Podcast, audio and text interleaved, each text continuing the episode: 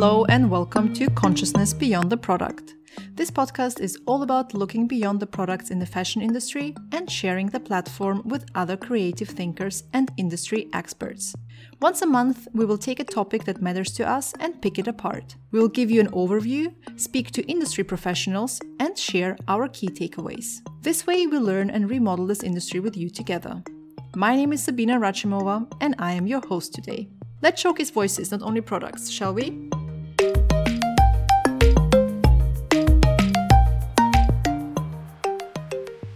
This month's episode is all about fashion disruptors, as it's a Fashion Revolution Week special. Fashion Revolution Week is a time when we come together as a global community to discuss solutions, developments, and movements that will help us create a better future for our industry.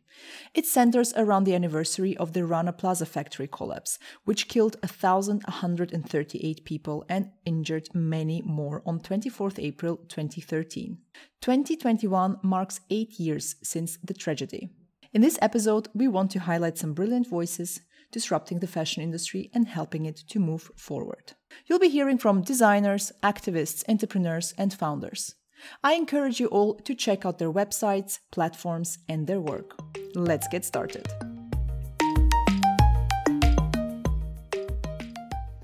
Hi, we are Conny and Lotte and the founders of the social fashion brand Bridge and Tunnel. We are based in Hamburg and we try to combine an ethical approach to sustainability with an ecological approach to sustainability. We set up our own production team about five years ago. It's all socially disadvantaged people who have a refugee background or women who have been unemployed for a very, very long time. We also have a deaf seamstress, and they all know to sue, although they don't have any paper telling us that they can. So that's what we do. With our own production, we try to show that a fair and ethically correct production within Germany is possible. And what we also do is that all of our designs are made from used textiles. Uh, that's the ecological approach we try to achieve. Uh, so once you buy a Bridge Tunnel product, it's mainly accessories and home textiles. It's firstly made of used jeans and it's made by real humans who would have thought that who work in hamburg in our factory and who yeah show us how textile production can look like our wish for the future and the sustainability of the fashion industry is that fashion becomes again what it used to be a long lasting companion and a topic full of passion and joy. To achieve this, all of us, but especially the producers, must meet their responsibilities for people and the environment. And wouldn't it be great to wear clothes again that not only feel good on the body, but also give us the certainty that they do not harm people or the environment? To achieve this, we all need to take a closer look and ask ourselves what impact do we want to have? And what impact do we want to change or prevent above all? There are already so many ways to do this. We want a more transparent, greener, and more open fashion industry that is accessible to all, regardless of budget. When it comes to giving an advice, what you can do to help move the fashion industry forward, we think it's really about strengthening your muscle. Which muscle? The one that's responsible for your shopping actions. So once you want to buy something new or you think you need to buy something new, then please check first. Can you or do you really need it? Then can you buy it secondhand or can you rent it? If you can't, do one of them, then please check out fair and sustainable brands because they do it differently. They remind us that quality always comes before quantity, that real people are involved, and that it's really, really a difference where you buy because with your shopping, you support brands who want to make a difference. My name is Eshita Kabra, and I'm the founder and CEO of By Rotation, the social fashion rental app. My hope for the future of the fashion industry is that we consume less product. There's simply just too much fashion out there, and we need to repurpose what's already out there. My call to action for anyone listening is to buy less, buy better, and share more. My name is Hasna Kourda. I'm the co founder and CEO of Save Your Wardrobe. Save Your Wardrobe is a digital wardrobe management platform where we help our users reconnect to the content of their wardrobe and to an ecosystem of services as a way to upcycle and extend the life of their garment. We do that through technologies such as image recognition and computer vision, but also through email parsing. We help our users understand their wardrobe, but also understand how they can make the most of it through repairs, alteration, donation, anything related to the wardrobe management. I'm Tunisian. I grew up in a family where circularity and sustainability were deeply anchored in the in in our values, and this is what inspired me to launch Save Your Wardrobe. I'm very hopeful for the future, especially when I'm seeing how younger generations are changing their consumption behaviors to become fashion citizens instead of fashion consumers. I wish more brands would get inspiration from them and meet their demands in terms of mixing technology with sustainability. My call to action is to visit the Empower Your Wardrobe section on our website, saveyourwardrobe.com, where we have compiled resources and interviewed experts on sustainability, but also follow our 12 steps to fashion citizenship. Hi there, my name is Josephine Phillips and I am the founder of Sojo. Sojo is working to make the fashion industry circular by making clothing alterations and repairs mainstream. We do this by connecting customers to local seamsters through our app and bicycle delivery service to ensure people can get their clothes fixed or fitted with a few simple clicks on their phone. I have many hopes and wishes for the future of the fashion industry, but my main wish is that as awareness rightfully grows, I hope that garment workers, who are majority women of colour in the global south, are no longer oppressed and exploited in such horrific ways by big multi billion dollar brands, but instead are employed and supported in the way they deserve to be, in a safe, respectful environment where they have financial security for themselves and their families. Overarchingly, I also suppose that I hope that the fashion consumption really slows down and that we begin to truly value the people and the planet behind all of our clothes. Slow fashion is the future and the way forward because there is no need to consume anywhere near as much as we do.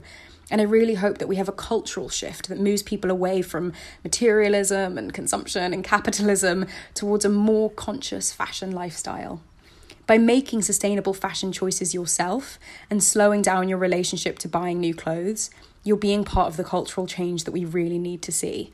I can't remember where I read it, but it was such a useful piece of advice that I now remember every time I shop. Buying a new piece of clothing should be like choosing a tattoo, a really well thought out decision, given it's going to be something you should love for a lifetime.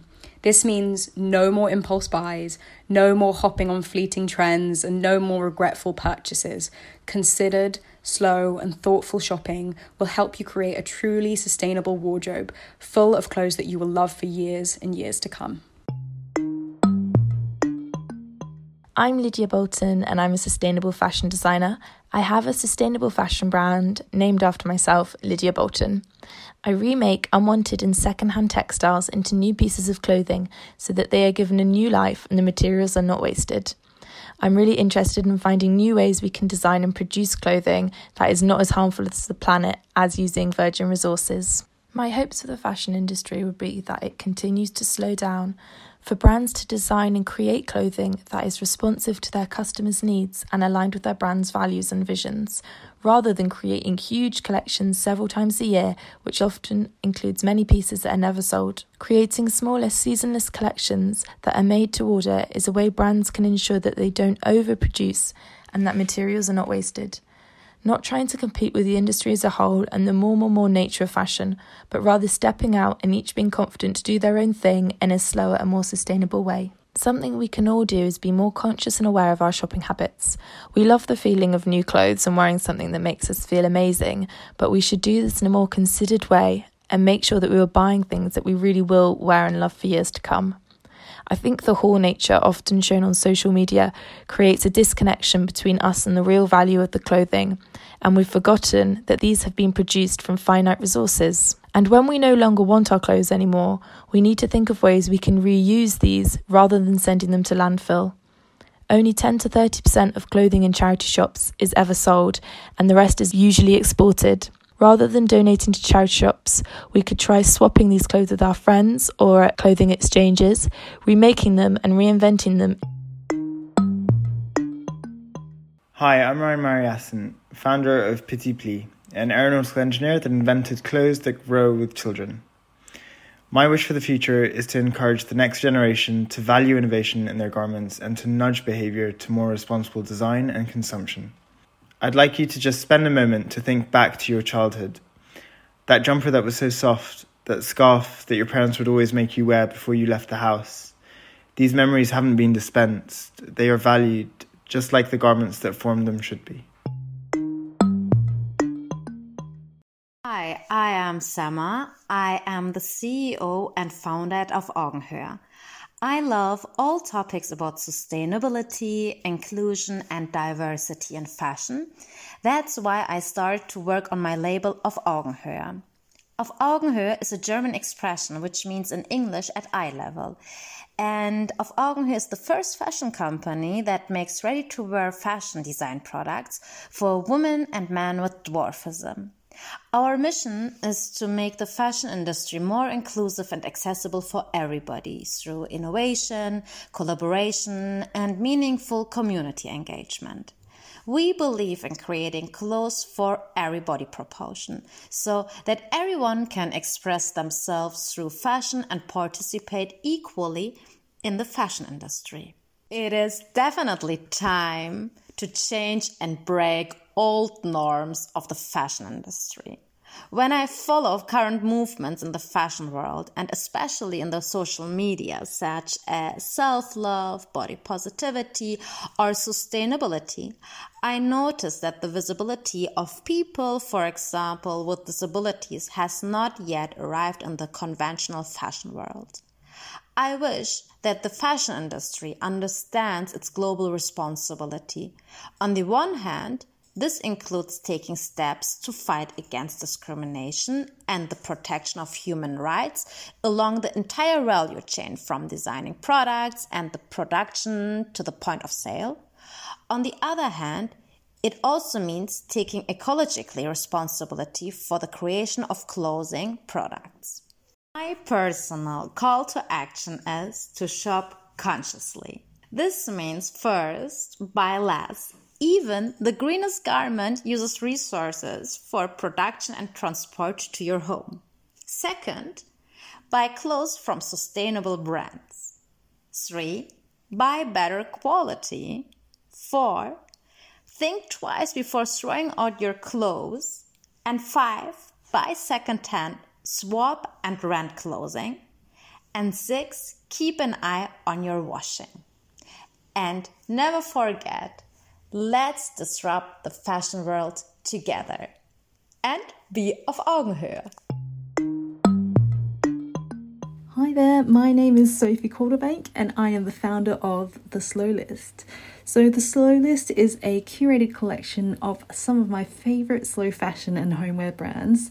We champion independent makers who, aside from having great taste and talent, are constantly evolving and improving their production methods. My hope for the future of the fashion industry is that it slows down, simplifies, and takes responsibility. I think parts of the fashion industry have started to change, which is great. For example, many indie brands are already moving towards more sustainable models, but this shift also needs to be driven by the big players, the influential players, because otherwise we're really just preaching to the converted. We know that fashion is a huge contributor to waste and climate change. Fast fashion houses create way too many collections per year. Many don't treat their workers well. The end product is perhaps not valued in the same way given the low cost. So it's great to see consumers starting to demand for better practices and they are voting with their wallets. Many are making conscious choices to shop with brands that are doing the right thing but sometimes it's just really difficult for consumers to make um, to be able to make good buying choices because the information about the brand's practices and production methods isn't always available to them. So it can't all be down to the consumer. I think the industry needs to take on the responsibility, standards need to be set. And um, one big hope that I have is that the fashion industry stops contradicting itself I don't think a brand can be classified as a conscious brand if they simply release a conscious collection. You know, the entire brand must be operating in a sustainable way. So ultimately, I hope the industry moves away from overproduction and overconsumption and um, instead focuses on quality and craftsmanship. So, my call to action is to be curious, ask questions, ask about production methods, factory conditions, get on Instagram and Twitter and um, hold those fast fashion brands accountable. I'm Venetia Lamanna. I'm a podcaster, a fair fashion campaigner, and the co founder of Remember Who Made Them. My hope for the future of the fashion industry is that garment workers are at the forefront of it. I passionately believe that we all love clothes, but it is so important to remember the people who are predominantly women of colour who made those clothes and I would like to see a new solidarity economy in fashion. One that centres the health and well-being of workers over corporate profits and an economy that cares about the social and environmental impact of the clothes that we buy. Clothes are incredible. They are so powerful. We use them to express ourselves, but what is the point in all of these new things if they're polluting our planet and they're also harming the people who make them? Now, garment workers are the ones who are already doing such fantastic work in campaigning for a better future. Let's listen to their demands. Let's show them the support that they need and let's be in solidarity with them we need everyone to be a part of this movement and I would love you to get involved in whatever way you can. Now that might be just celebrating the clothes that you already own. You can share them on social media and use the hashtag triple OTD, which stands for old outfit of the day. Please do also educate yourself if you're new to this. We have done a podcast on the Remember Who Made Them podcast, which is specifically dedicated to speaking to garment workers and centering their voices. And it's only seven episodes and there is so much incredibly useful information in there. So please do feel free to use that as a resource as it's entirely free. And then I would really recommend learning more about the Pay Up campaign. That's Pay Up Fashion. They have a petition that you can sign right now and also following the work of Clean Clothes campaign and also Labour Behind the Label. Thanks so much for having me, guys, and hope to see you soon. Lots of love.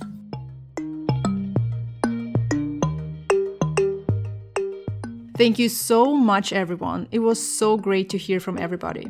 We will link all of their social channels and websites below, so do make sure to check it out. They're all doing incredible things, and we should support them. We hope you enjoyed the episode and look forward to hearing your feedback. To get in touch with us, head over to our Instagram, Sabina underscore com. That's S A B I N A underscore com. The next episode will be released in May and it will be about micro communities. My name is Sabina Rachimova, and as always, it was a pleasure being your host today.